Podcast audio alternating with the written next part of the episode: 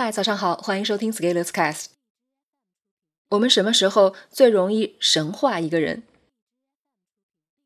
一，当你喜欢又得不到一个人的时候，这往往要从青春期开始。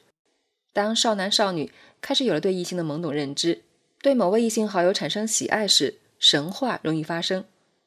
这个时候，容易过度关注对方的每一个细节，放大细节的意义。并且从意义中寻找与自己相同的部分。二，当你沉迷在一段故事当中的时候，如果你持续一段时间看了一个故事，比如电影、电视剧或者小说，你会对主人公产生移情作用，这时候也会发生神话。明星的粉丝就是这样来的。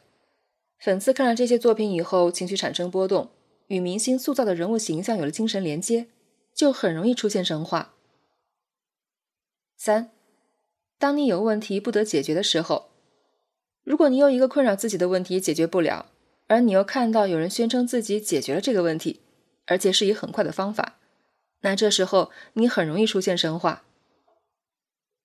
四，当你不了解的时候，如果你不了解一件事情或者一个人，没有接触或者调研，就容易产生许多不切实际的猜想。这些猜想叠加起来，就容易出现神话。五，当你不自信的时候，如果你自己没有一技之长，就容易处处被碾压，久而久之，自我评价低，也容易产生神话。与神话相伴随的一个词就是人设。所谓人设，就是通过传播手段呈现出的关于某个人的样子或者形象。当人设打造用力过猛的时候，就容易神话。神话这件事情是有很深厚的心智土壤的。世界是复杂的，如果有人提供了一个万能又简单的解释方案，而且看上去又经得起考验，那提供者往往就容易被神化。只要你敢持续打造自己，持续行动若干年，都可以找到一个群体，在这个群体里，你很容易被神化。换成现在的语言，就是打造个人品牌，形成私域流量。最终通过产品或者流量变现。换一个角度，被人神化是一种什么样的体验？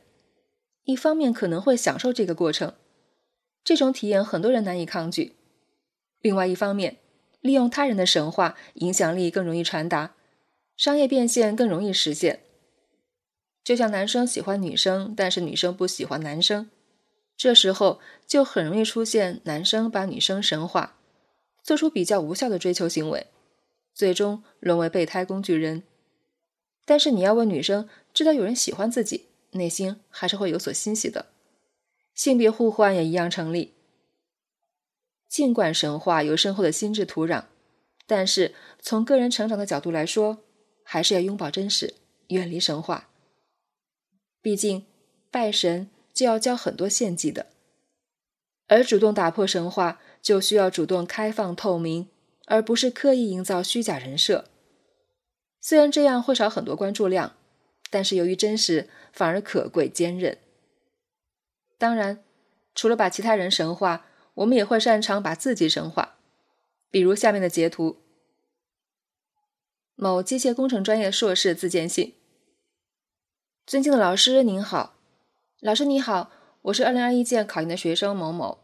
本科就读于机械专业，我今年考研分数四百多。